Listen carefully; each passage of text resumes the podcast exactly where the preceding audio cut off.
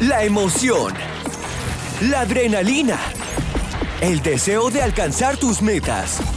Todo eso lo encuentras aquí. Tune in this and every week y conoce las historias disruptivas detrás de los negocios más exitosos, consejos de los mejores mentores y secretos de las mentes emprendedoras más creativas. The time is now. Joan nos llevará en un viaje emocionante lleno de historias de éxito, fracasos, aprendizajes y mucho más. Esto es This is Si lo quieres ahora. Si lo quieres ahora.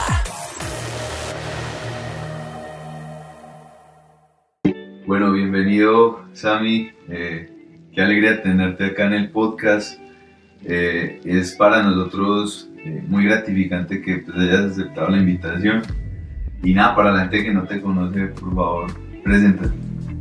Pues a ti muchas gracias. Eh, mi nombre es Samuel Rodríguez, tengo 20 años eh, y soy fundador y CEO de Tecnopac. Tecnopac, qué, qué bonita historia, ¿no? Bueno, comencemos desde el principio. Eh, ¿Cómo Samuel Rodríguez se convierte en un emprendedor a tan temprana edad? ¿De, de dónde surge ese sentimiento de decir, bueno, vamos a hacer empresa, quiero salir adelante, quiero sacar adelante a mi familia? Bueno, yo diría que varios factores, pero mi papá siempre fue emprendedor. Mi papá es capicultor y yo siempre lo vi caminando por lo de él desde, desde muy pequeño. Digamos que a mí siempre de alguna forma me ha gustado o me ha nacido, de alguna forma un poco inexplicable, el deseo de hacer por mi cuenta. Qué chévere. Y pues en el colegio vendía cosas y siempre era como la iniciativa de, de tenerle como el liderazgo, de hacer, que los, hacer cosas para los demás. Y, y digamos que, ¿por qué tan joven? Pues yo, yo tuve varias circunstancias en mi, en mi familia Sí. que me llevaron a decir, bueno, yo necesito, o sea, yo debo hacer algo para que las cosas cambien. Mi papá se enferma, yo estaba muy pequeño y la enfermedad aún, aún está presente y eso siempre complicó mucho las cosas. Entonces yo decía, no, yo debo hacer algo y tengo la fortuna de encontrarme con la programación en el camino.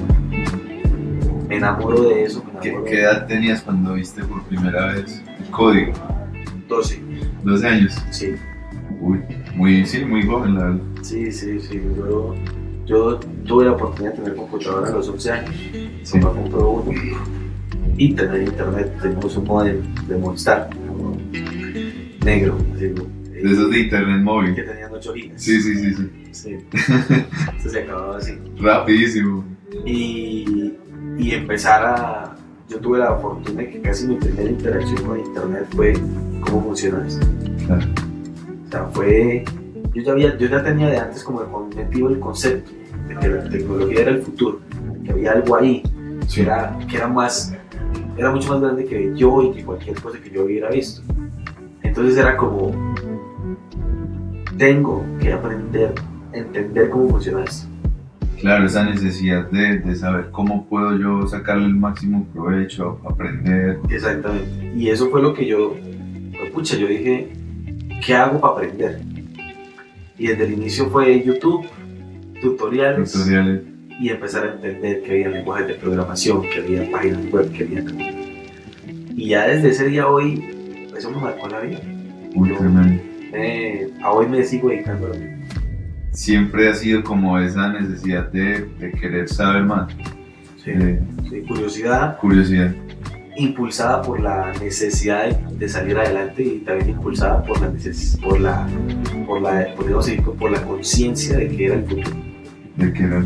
Y ven, esas tres cosas se mezclaron y, fueron como la fórmula de empezar a hacer tan joven páginas y todo eso. Interesante. Entonces, digamos que tu motivación principal, pues aparte de, de aprender, fue tu familia. Tu familia fue ese foco que te hizo Sí, querer salir adelante. sí, sí, digamos que yo soy una persona muy familiar, mi familia me, me importa mucho. Para mí es como todo, todo lo que yo haga tiene que tener relevancia para ellos. Es lo más importante. Si no, pues no hay nada. O sea, si uno le hace a los demás no a su propia familia, es grave, ¿no? Es verdad. Eh, y, y sí, digamos que yo encontré un camino con el cual podía hacer algo que me gustaba, que me apasionaba, pero que a la vez podía llevarme a Algo mayor. algo mayor. Súper. Y digamos, bueno, aprendes tus primeras líneas de código, sigues en ese, en ese camino. ¿Cómo, cómo llega, digamos, la necesidad de, de decir, quiero crear una empresa? ¿De, de dónde llega eso si, si, digamos, tú estabas apenas en ese, en ese camino de aprendizaje? A ver, yo tengo ahí una- un dilema con, Sí. con algunas personas he conversado y es que yo pienso que uno no le sale la idea de hacer ¿Surge naturalmente? No, yo pienso que usted se da cuenta que lo que usted hace tiene más valor. Ah, ok. ¿sí? Sí, sí. O sea, yo, yo, yo, yo creo, yo pienso mucho eso. Entonces yo, desde que empecé a programar, pues yo hacía páginas web como freelancer y eso, pues me iba saliendo así. sí. Nunca lo forcé ni nada. Cuando salgo del colegio y paso a la universidad, en la universidad había un mundo mucho más grande. Yo me crié en un pueblo muy pequeño, el mundo era muy pequeño. Y la universidad era un mundo muy grande. Entonces eran muchas cosas que yo nunca había visto y que apenas quería, estaba empezando a entender. Y fue ahí donde yo me empecé a dar cuenta que la programación era un hobby. La programación era un negocio. Un negocio. ¿sí? y que detrás había mucho por hacer. Entonces, de alguna manera, el ir haciendo software fue llevándome hasta terminar en una empresa, porque ya llegó un punto en el que el negocio ya, era- ya, ya había clientes de por medio, dinero de por medio, hasta colaboradores de por medio. ¿Qué, edad tenías en ese momento? 17. 17. Sí, cuando yo me di cuenta que, que- que tocaba hacer una empresa, Sí. más que tocaba que debía ser una empresa, también impulsado por muchas cosas que pasaron en la universidad, fue como, bueno, hay que hacerlo, porque es el momento y, y en contra, pues digamos, de lo que mucha gente podría pensar que es como lo correcto. Yo me salgo de la universidad, becado, a mí me dan hasta el almuerzo, Mejor dicho, me dan todo. todo. Yo tenía una beca que me cubría todo. Claro. Y me salgo y, y fue como, papá, puedo hacer una empresa. ¿Cómo reaccionaron ellos? No, pues esa es una historia bien chévere. Eh, yo, yo me salgo de la universidad casi sin decirles prácticamente nada. Terminé mi tercer semestre y llego a la, un día llegué a la finca, Claro. más de campante. Mis papás, pues, Tranquilo. sí, mis papás como, ¿usted qué hace acá? Claro. ¿La universidad qué es? ¿Que están en clases? Yo dije, papá, mamá, siéntese por favor un ratico ahí en el le contar La noticia. algo". Sí, Entonces yo les eché el dije, Todo, todo. dije, papá, mamá, voy Voy a la universidad. Porque ya la había dejado. Entonces, no, yo, yo no llegué a preguntarles. Claro. Yo estaba convencido que no me iban a dejar. Papá, mamá, dejé la universidad. Pero antes de que me peguen, me saquen de la casa, déjame explicarle por qué. Claro. Entonces les dije, yo quiero hacer una empresa de software. Tengo esto, yo ya tenía ahorrado una buena plata porque había hecho varios proyectos antes. Y le dije, déjeme seis meses. A ver cómo me va. Le dije, déjeme seis meses bajo su techo y, y comiendo su comida. Ayúdame con eso. Déjeme seis meses. Yo en seis meses no salí con nada, gasté lo que tengo ahorrado y quedé sin nada, usted bien si quiere echarme de la casa, yo miro a ver cómo. Resuelvo. Sí, ¿qué hago? Eso es lo justo. Claro. Y mi papá me, me dio, me, me dio muy seguro. Sí. Me dijo, pues hágale. Hágale seis meses. Sí, no. Y son decisiones que cuesta mucho tomar, porque antes de entrar a la universidad yo sí, yo me veía a mí mismo como corporativo. O sea, hacer una carrera como desarrollador, llegar a un nivel de CTO tal vez o algo así. Sí. Y ya, ya. el emprendimiento me encontró, yo no lo busqué. Muy interesante esa Sí. definición. O sea, yo creo que, yo creo que uno, uno tiene habilidades, Sí. pero el ser emprendedor es algo que usted encuentra. En el camino. Sí. Y muchas veces sin buscar. Claro. O sea, uno nunca. Yo creo que la gente que desde muy, desde muy joven siempre se la pasa pensando: yo voy a hacer una empresa, voy a hacer una empresa. Piensa tanto en hacer la empresa que se le olvida en qué va a ofrecer para dar valor. Yo tenía era el valor, el desarrollo. Como que dejan pasar el tiempo sin necesidad de, de encontrar realmente esa oportunidad. No, no encuentran el nicho por estar pensando qué voy a hacer.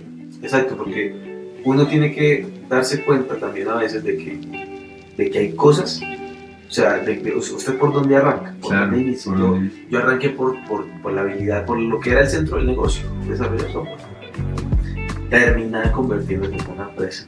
¿sí? claro. Claro, hubieron muchos, yo en la universidad por primera vez escuché lo que era una startup, por primera vez conocí emprendedores de startup, eh, empecé a trabajar con ellos. Eh, yo trabajé, mi primera experiencia con startup fue con Ubanco, que hoy Ubanco antes en la U, y yo empecé en domicilios, bicicleta. Terminé dirigiendo la expansión de la startup en tres países, casi 40 universidades.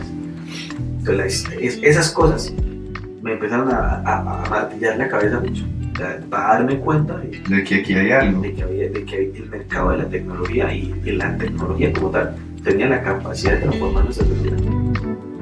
¿Sí? ¿Verdad? Entonces, eh, yo soy un fiel creyente que la tecnología es el instrumento más potente para transformar la sociedad. ¿Sí? Entonces, eso, eso se descubre ahí, en esos ecosistemas, estando rodeado de eso. Empapado de todo. Y Tecnopac siempre ha tenido ese propósito. Tecnopac desde que arrancó su primer día, 20 de junio de 2020, a hoy, siempre ha tenido el propósito de eso. Entonces, nosotros con tecnología podemos hacer cosas muy grandes. ¿sí? Solo con tecnología, porque lo demás es muy limitado.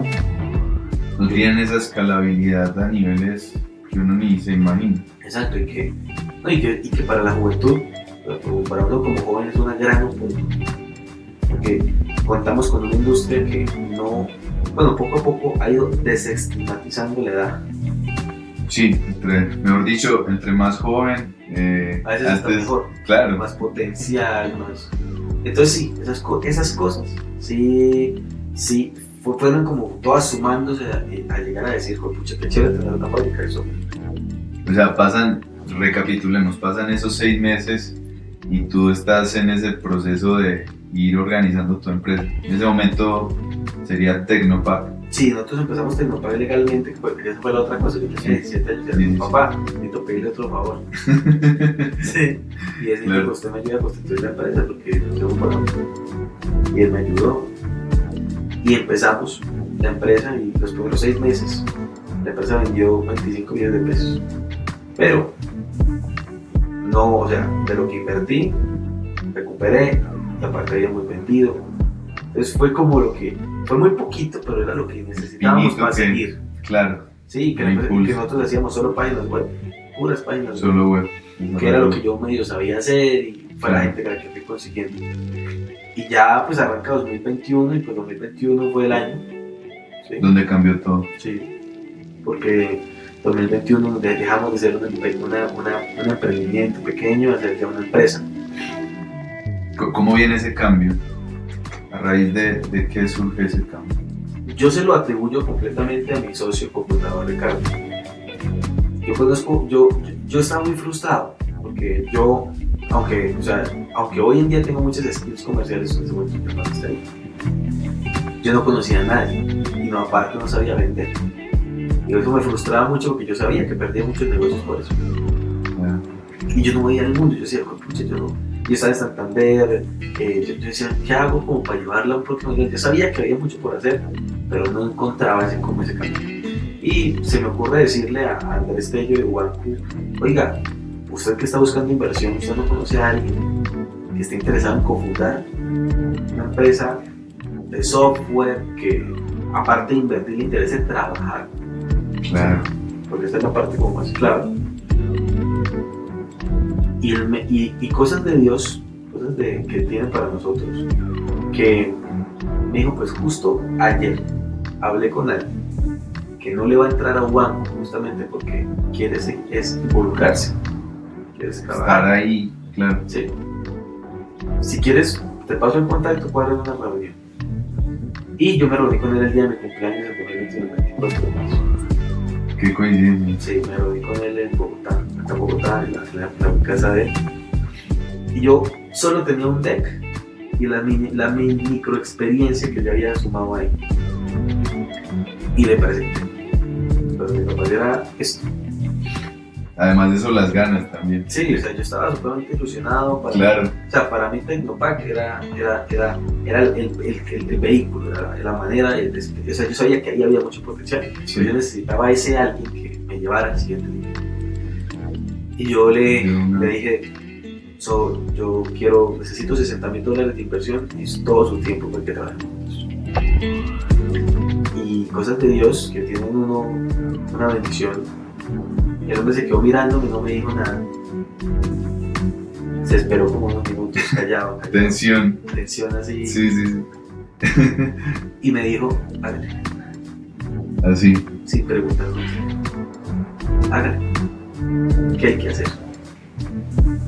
Claro. Y desde ese momento a hoy, pues Ricardo había sido comercial para muchas compañías, tenía empresas propias, más de 30 años, 35 años vendiendo. Había vendido software, había- tenía todo, y yo nunca le revisé eso a él. El background que Sí, o sea, había. yo, yo, yo, yo nunca revisé eso, eso es muy chistoso. Eso, es muy chistoso porque yo nunca, yo nunca fui como el inversionista ideal, no es que yo lo prospecte, no. No, nada. Andrés me dijo, él quiere involucrarse. Para mí eso era suficiente. Sí. De lo demás, se, se aprendía, se conseguía. Y pues ya el tema cambió mucho porque lo primero que nosotros hicimos con Tecnopark fue toda la tarea de 2021, es hacerla una empresa competitiva. Eficiente. Y para eso nos tocaba hacer metodologías competitivas. Claro. Nos tocaba tener tecnología competitiva, tener un equipo competitivo. Nos tocaba eh, ejercitarnos en muchas cosas. ¿Por qué? Porque Ricardo tenía claro y me lo impregnó a mí de que teníamos que ser una empresa global que pudiera vender software en cualquier país del mundo y que pudiera cumplir con los estándares que ese país le pedía. Claro. Entonces, eh, eso fue- Pensar fuera de la casa. eso fue clave porque cuando nosotros terminamos 2021 ya teníamos varios clientes fuera del país y la empresa ya tenía una visión muy diferente. ¿sí? Logramos también cerrar una inversión, está gracias a Ricardo al final del año, que era, que, que era colombiano pero vivía en Estados Unidos hace mucho tiempo y él fue el brazo también clave para la apertura del mercado americano. Digamos que todo se alineó ese año para que Tecnopac diera ese salto En 2021 claro, la empresa cambió por completo. O sea, cambió por completo porque se empezó, o sea, no, yo, cuando- yo venía de un contexto donde pensar incluso en vender dentro del país era una locura.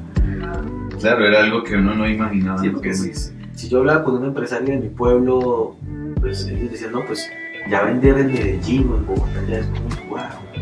Y claro, depende mucho de la escala en la que usted esté emprendiendo. Pero Ricardo fue el que me metió en la cabeza, junto con también el ecosistema, que nosotros teníamos que ser una empresa que pudiera vender global. Y hoy ya, y hoy ya tenemos que armar una Tecnopark global.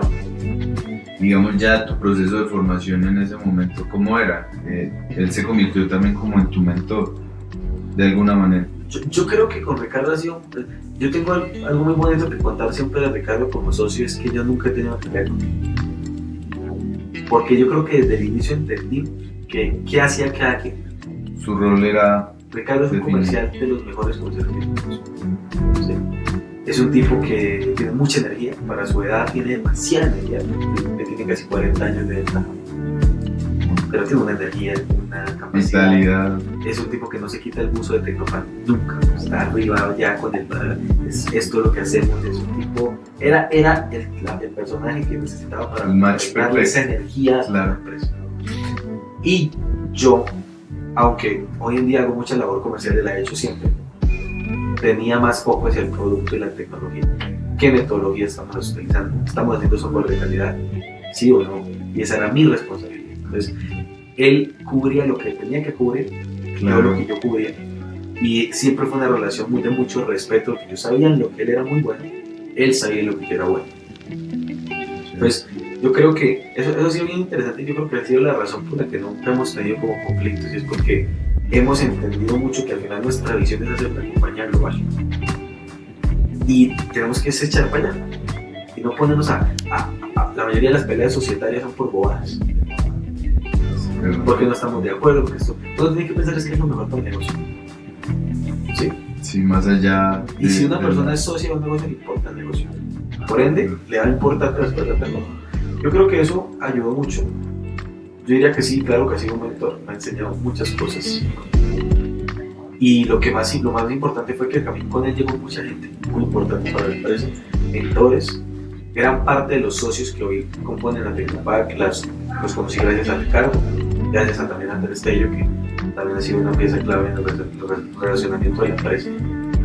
Y yo creo que sí, o sea, 2021 fue el año donde a mí me cambió la que también fue el primer año que yo de estar Y ahí ya como que... Entonces hay cosas que ya Claro. en tu cabeza Se puede soñar, o sea, es grande. bien difícil, pero cuando tú entiendes que tú puedes emprender, Es, es Grande. muy eso te llena, te llena demasiada energía porque, porque satisfactorio. eso sí te pone a trabajar en una escala tremenda. O sea, Como decir, todavía hay mucho por hacer, tengo que seguir adelante. Así es. Interesante. Digamos ya, ahí estamos hablando cierre de 2021, 2022. eh, ¿Cómo fue para ti ese año? 2022 fue un año, digamos que nosotros, nosotros en 2021 perdimos mucho. Sí, Ya en 2022 la empresa era más grande, había más gente. Tenemos ya bastantes colaboradores. Ya empezamos a tener bastantes clientes fuera. Había una presión más grande. Se unieron varios socios nuevos.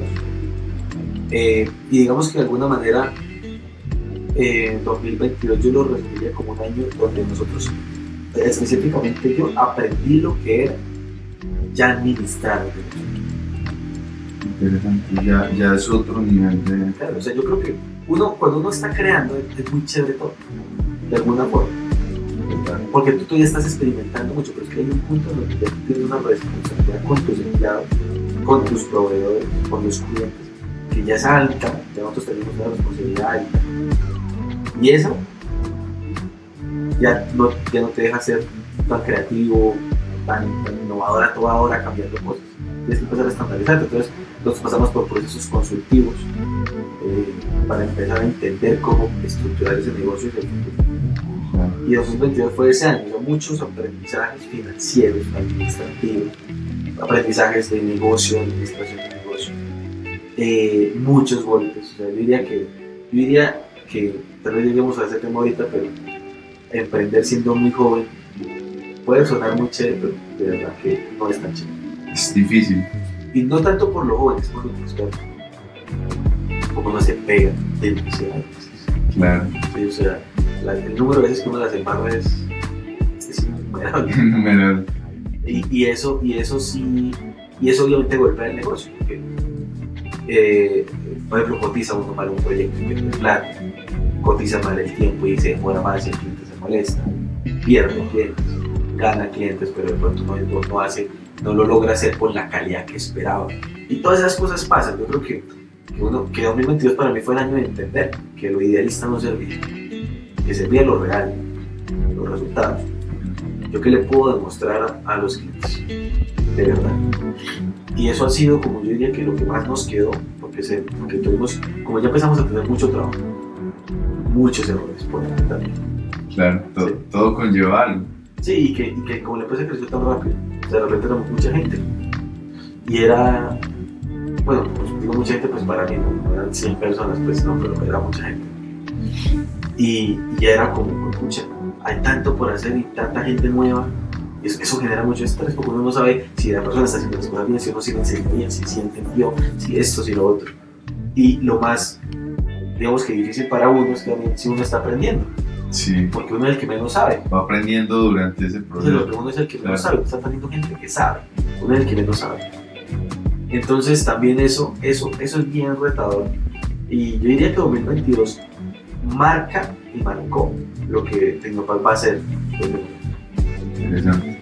Ahora toquemos un tema, digamos, por el cual eh, ha sido conocido en, en la industria eh, y fue esa nota de, de Forbes.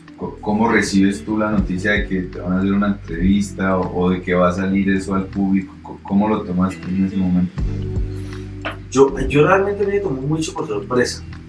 Sí, yo, yo sabía que yo ya de alguna forma mi historia pues era como buena historia. Sí, Pero pues uno no se imagina más allá de eso.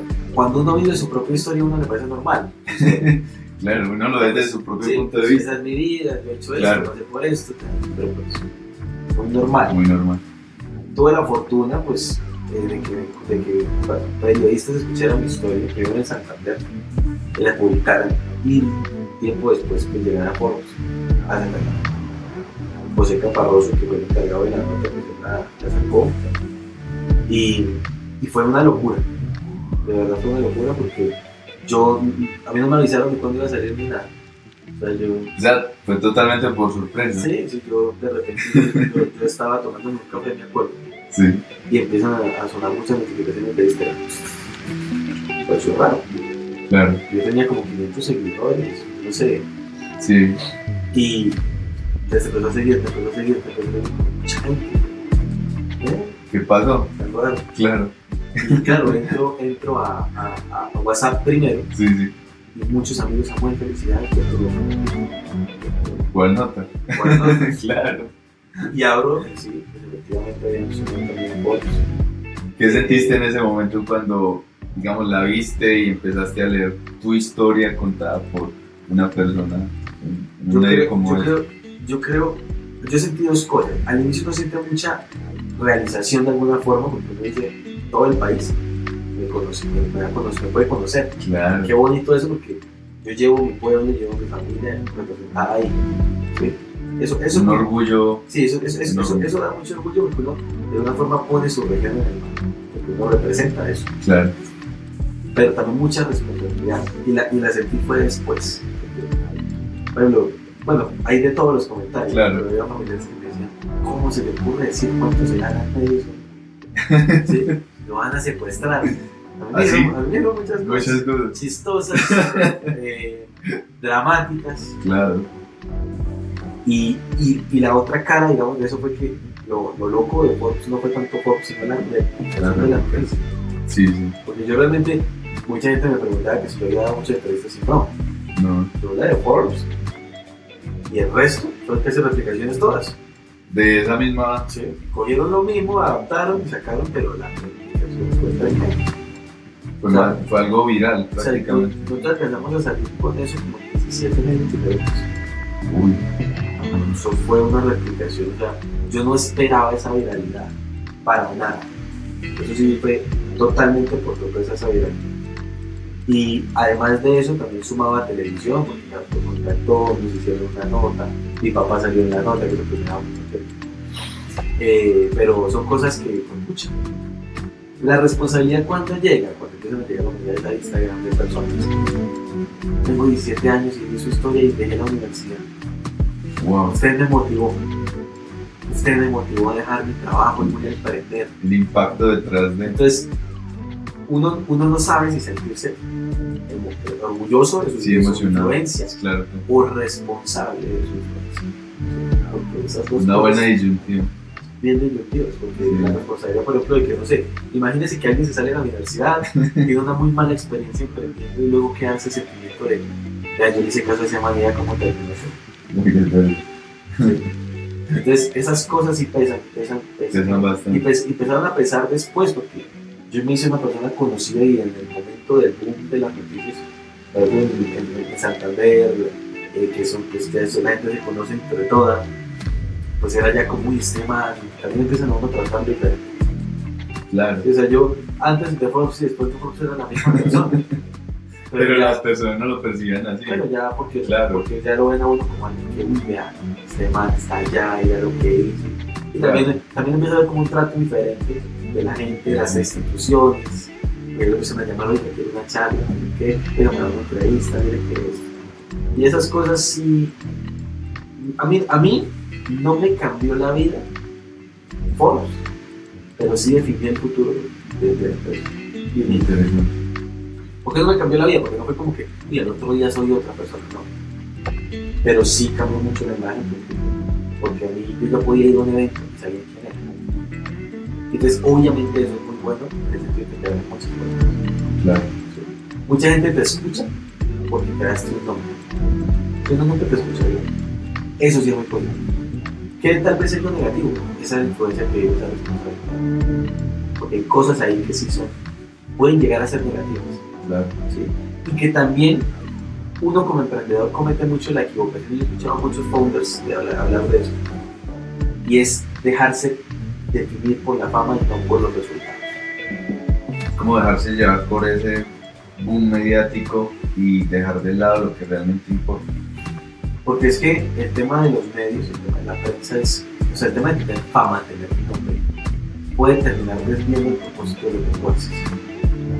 Y eso sí es muy peligroso, porque cuando tú emprendes, se supone que haces lo que haces para generar valor, para llevarle valor a alguien, a, una, a, una, a un grupo de personas que a las que tu servicio producto les va a cambiar la vida. Eso es emprender. Y cuando tú haces lo que haces solo por figurar, es, eso, eso, eso daña mucho y a mí me dañó el corazón por un tiempo eso, porque ya era tanto lo que me decían, uy, usted, el deporte, no sé qué, a pensar Entonces era como, y, entonces uno también empieza a, ver a otras personas por debajo de uno, no están acá, no han salido acá, no tienen nada tal. Y eso, eso, eso, eso es negativo para el ámbito. No, totalmente, estamos de acuerdo en eso, porque digamos que lo que tú dices, se pierde el foco de lo que realmente importa, que es aportar valor a través de lo que uno hace o de lo que su empresa hace.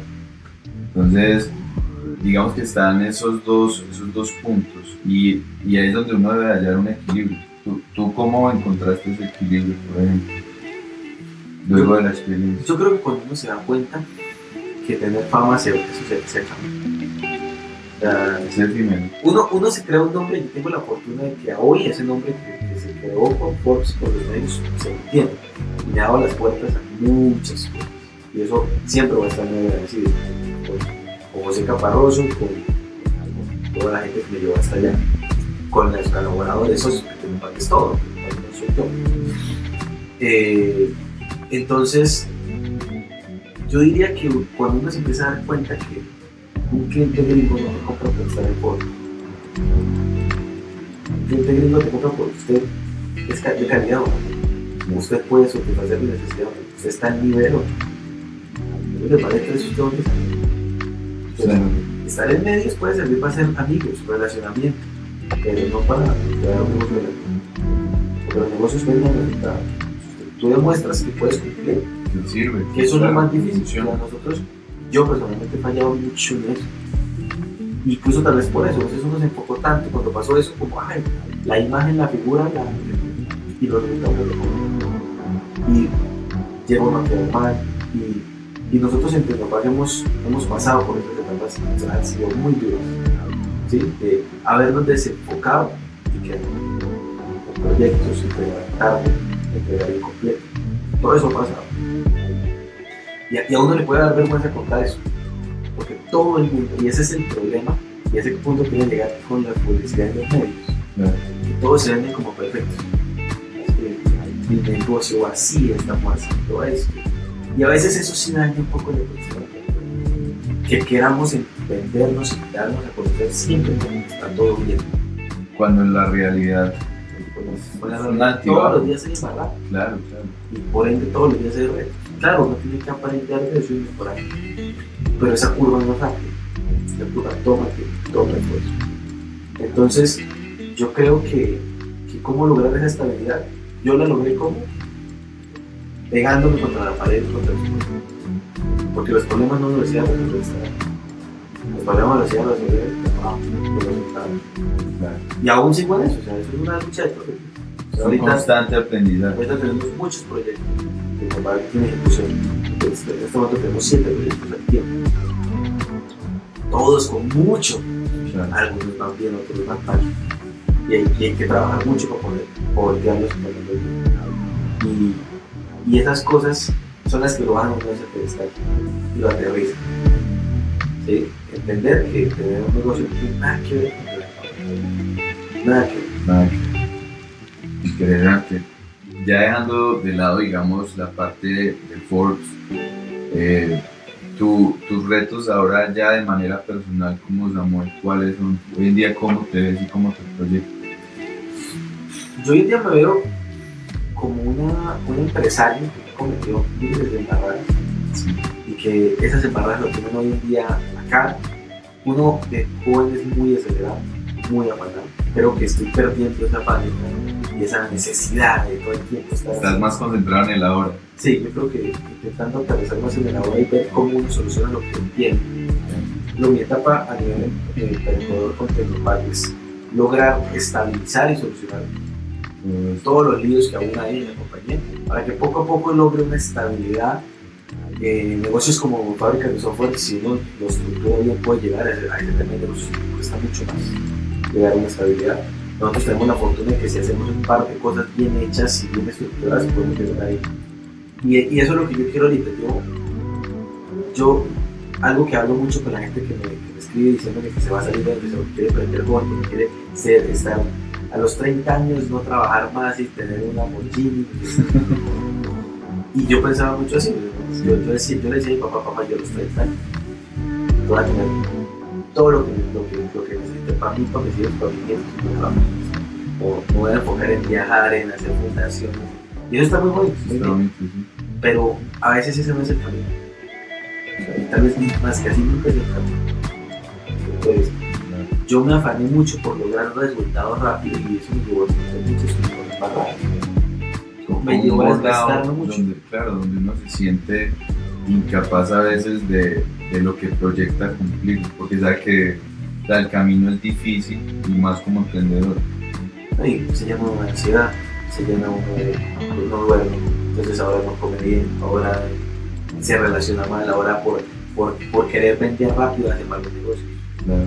Eh, por querer crecer rápido se relaciona con el incorrecto. Y todas esas cosas me han llevado a que mi etapa hoy, yo, yo ahorita lo que, más, que más quiero es terminar de consolidar.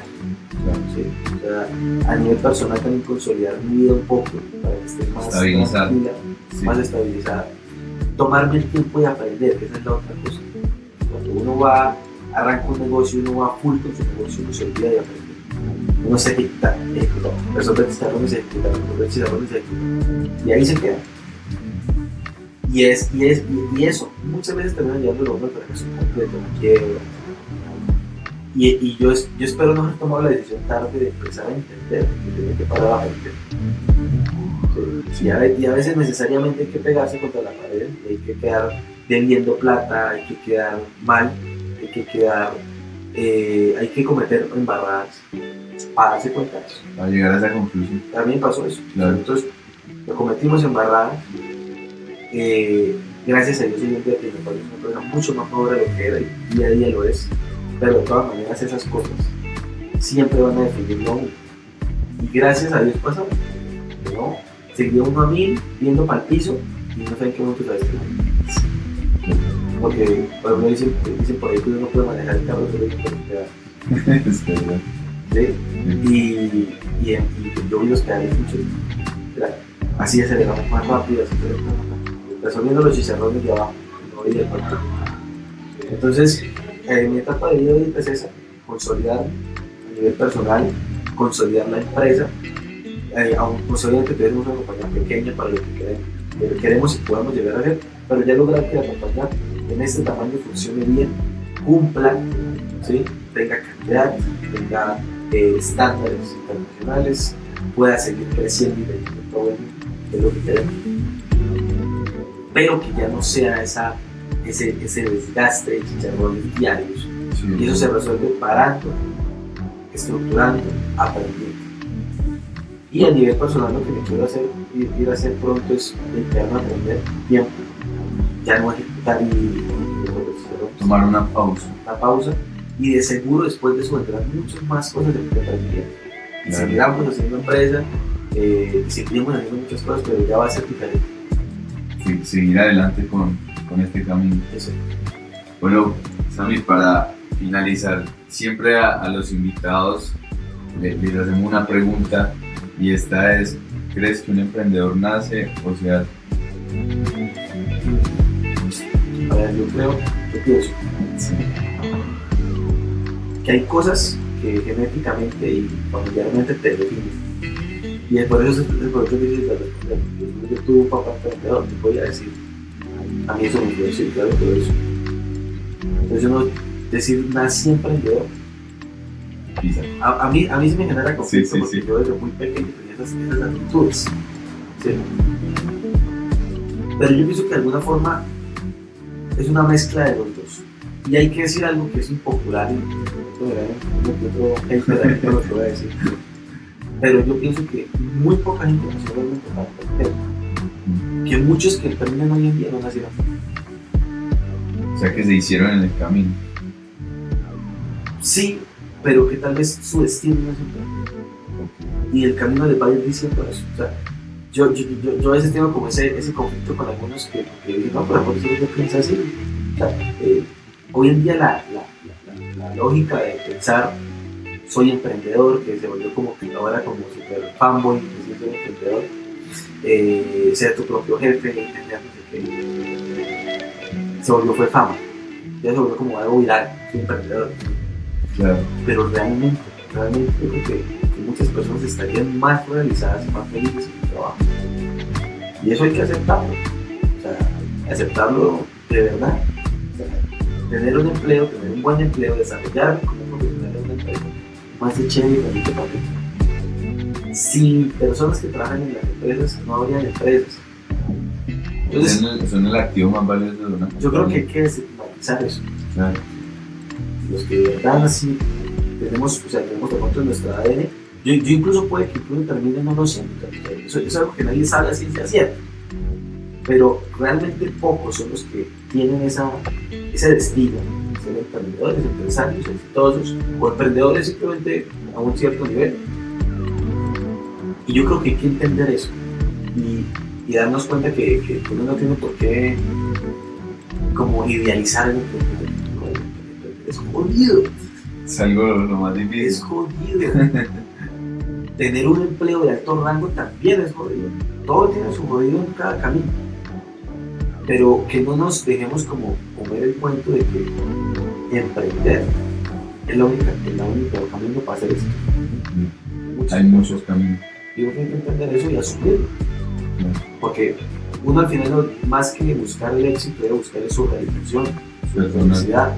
Su, y eso puede estar en muchos otros lados, que no es necesariamente Muy interesante.